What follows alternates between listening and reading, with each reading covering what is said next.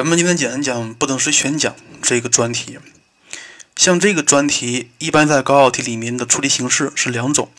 第一种就是以计算为主，就让你解不等式或让你求参数范围这种题目。第二种就是证明题，证明类的题目。呃，按照历年高考题来看的话，就是单纯的解不等式或者解参数范围的这样题目是比较多的。另外，今年或者以后不可忽略那些证明题，因为单单的解不等式这种题型实在太多了，而且太简单了。呃，所以咱们今天这节课先讲一讲不等式的解法，以及高考题里面跟绝对值符号相结合的不等式应该怎么解。首先说一下，这个绝对值符号它表示什么意义？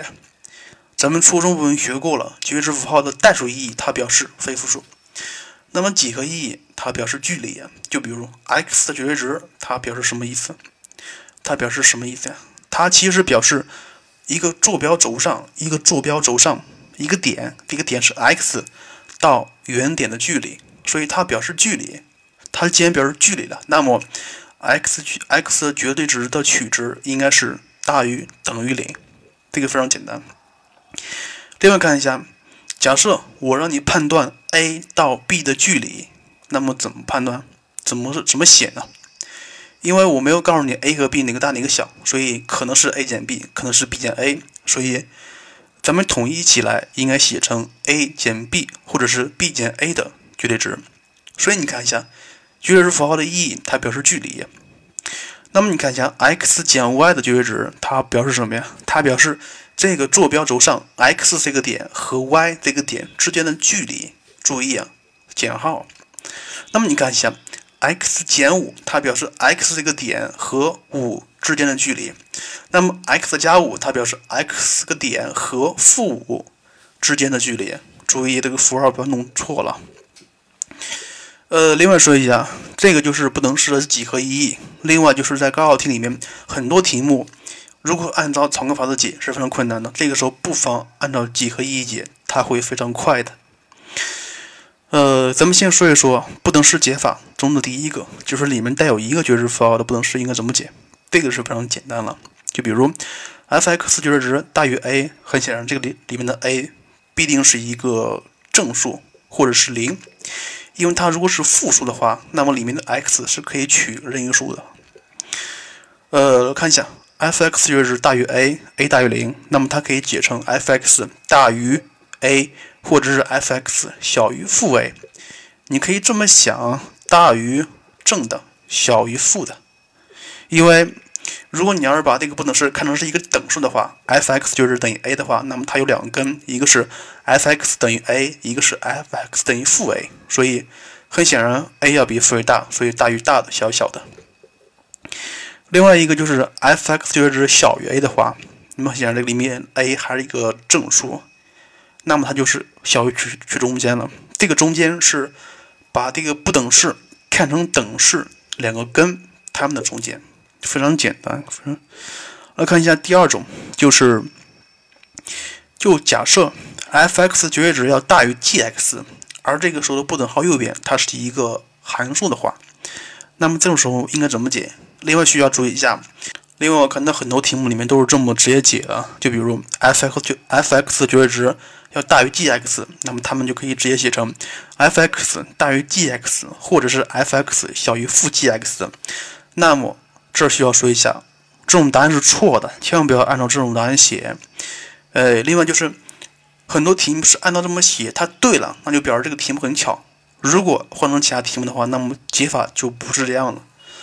那么你看一下，如果跟刚才相对应的相对应的情况下，那必然有个条件，就是 g(x) 它是一个正数才可以，正数才可以啊。呃，这个不说了。接下来看，就是带有两个绝对符号的不等式应该怎么解？带于应该怎么解？呃，方法一就是比较常见的、比较常规的方法，也是咱们每个人都必须掌握的方法，就是呃。分类讨论了，分类讨论，但是分类讨论之前，你需要看一看它们的间断点在哪里。间断点在哪里？比如一下，x 加三的绝对值加上 x 减二的绝对值，它有两个绝对值符号，那么它就有两个间断点。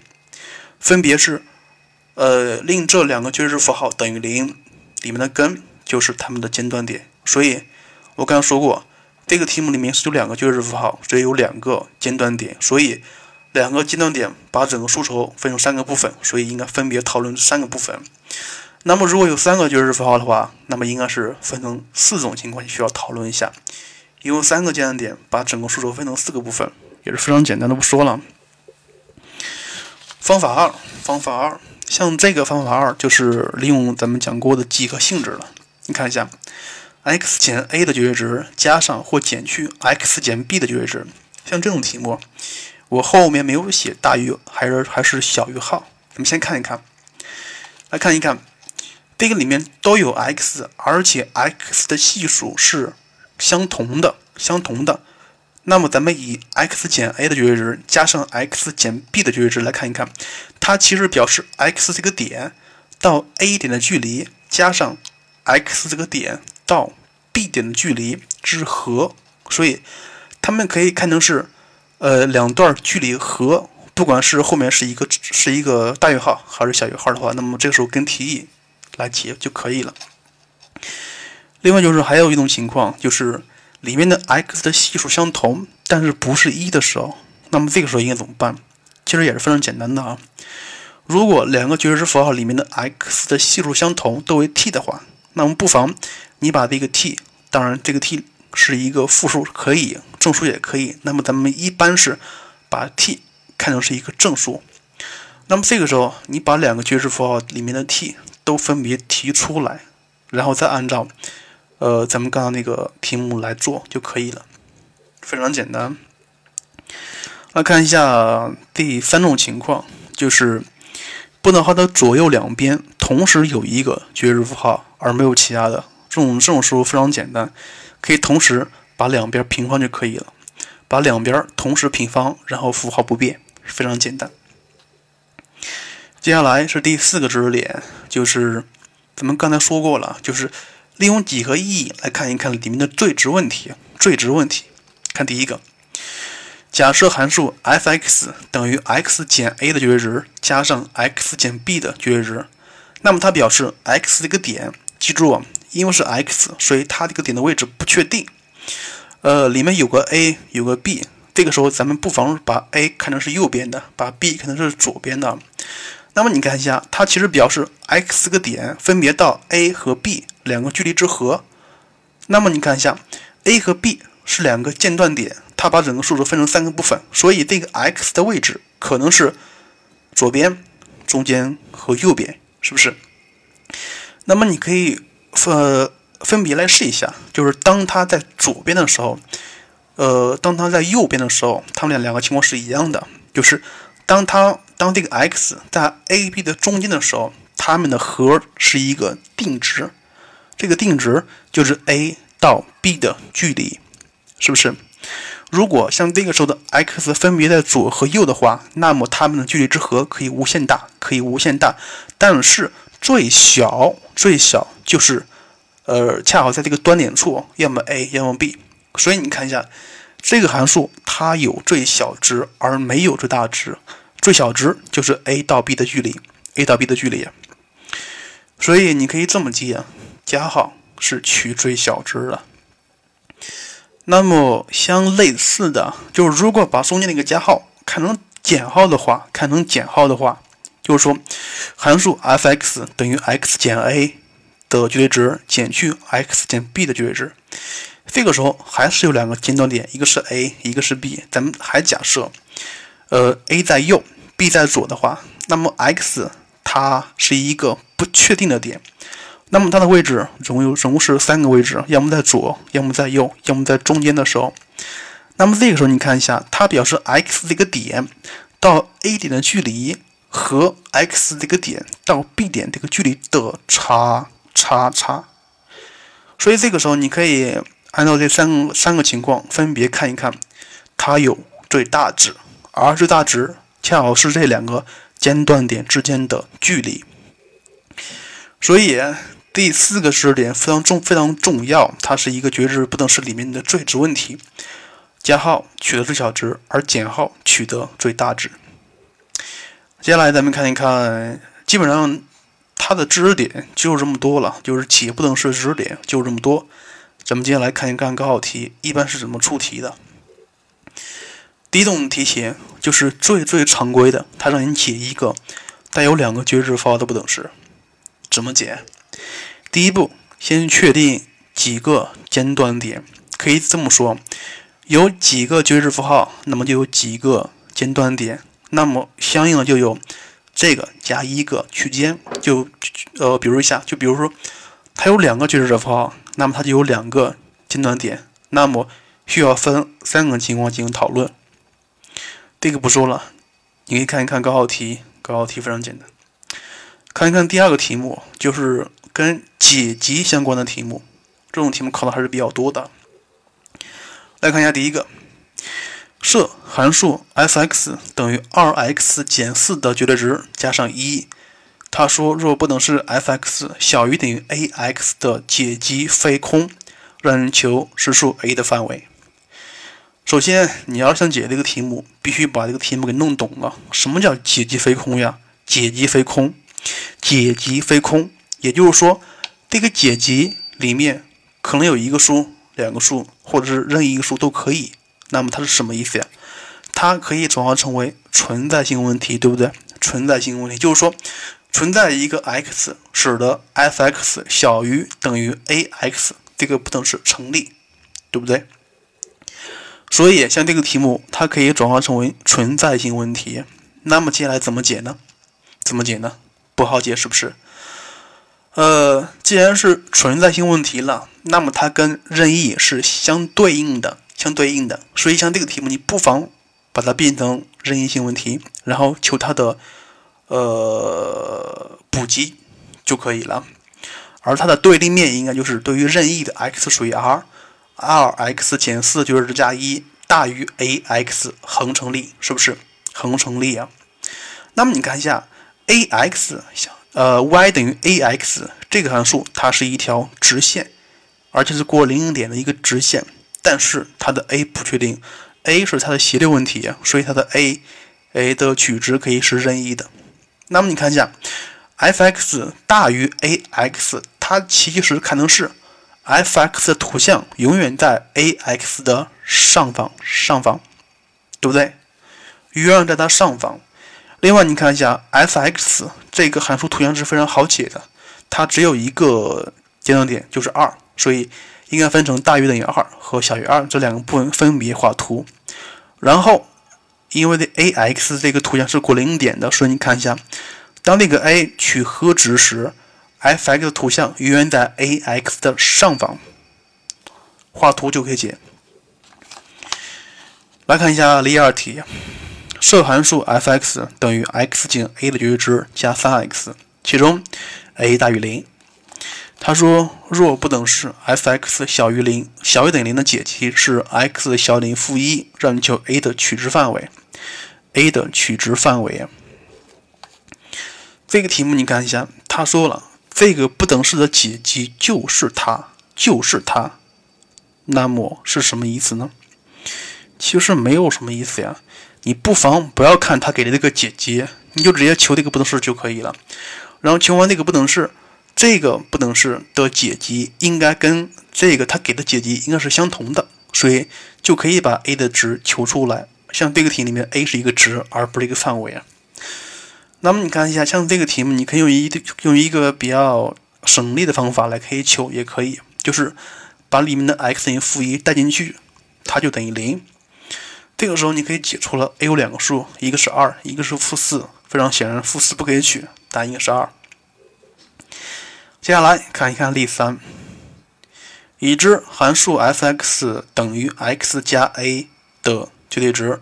加上 x 减二的绝对值小于等于 x 减四的绝对值的解集包含一到二，那么求 a 的范围。首先，你还是需要明白一些，像这个题目它是什么意思？解集包括一到二，那么它的解集可能很可能很大，但是一到二是它里面的部分。那么换成为咱们的话来说，它就是对于任意的 x 属一到二，这个不等式恒成立。对不对？恒成立啊。呃，你看一下，像这个时候的 x 只能是从一到二里面取，那么 x 减二这个绝对值符号就可以直接把它去掉了，因为它是一负数，就可以写成是二减 x。那么相同的，x 减四绝对值符号也可以去掉，它可以写成四减 x。接下来怎么做？非常简单了，非常简单了。呃，不讲，自己看。接下来例四，看一看。已知函数 f(x) 等于 2x 减一的绝对值加上 2x 加 a 的绝对值，g(x) 等于 x 加3。他说设 a 大于负一，当 x 属于负二分之 a 到二分之一时，求实数 a 的取值范围。呃，这个题目其实跟上上个题目是一样的，这个里面 x 范围是负二分之 a 到二分之一，所以这个时候。你可以把 f(x) 的绝对值符号给它去掉了，非常简单，可以去掉，直接可以去掉。然后接下来就是解这个不等式，不说了。例五，若关于实数 x 的不等式，x 减五绝对值加上 x 加三的绝对值小于 a 无解，让求 a 的取值范围。同样，翻呃把它翻译成咱们能听懂的话，它就是 x 减五的绝对值加上 x 加三的绝对值小于 a，这个不等式没法解，就是说不存在这样的 x，不存在这样的 x，那么你会想到什么？它其实就是对于任意的 x 属于 R，x 减五的绝对值加上 x 加三的绝对值大于。等于 a 恒成立，恒成立是不是？所以它又变成了一个恒成的问题。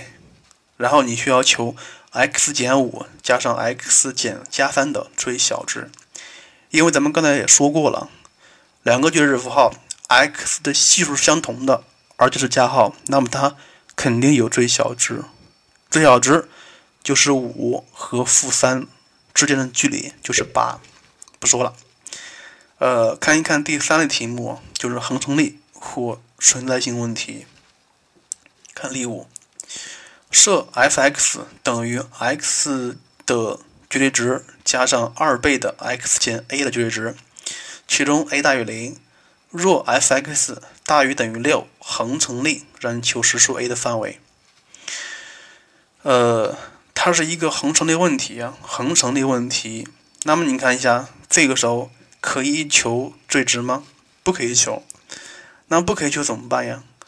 那么咱们就需要按照常规的，就是先把它的绝对值符号去掉就可以了。或者说，你可以画图来解，画图来解。但是画图之前，你还是需要把它通过一个分类讨论、分类讨论的方法，把它画成没有绝对值符号的一个式子。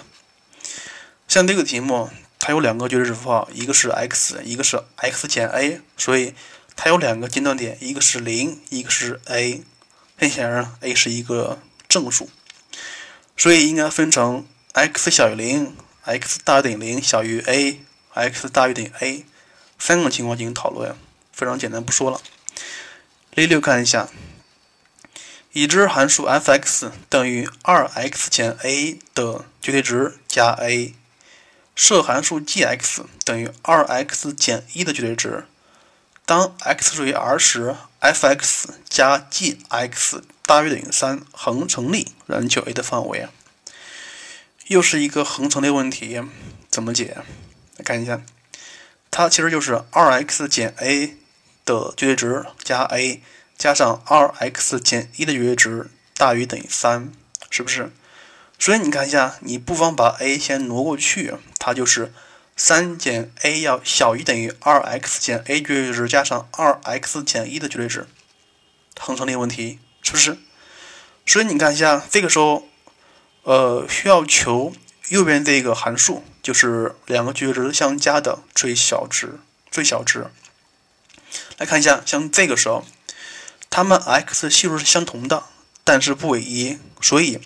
你必须把这两个符号的，把这个两个绝对值符号两呃里面 x 系数二分别提出来，它就变成了二倍的括弧 x 减二分之 a 的绝对值加上 x 减二分之一的绝对值。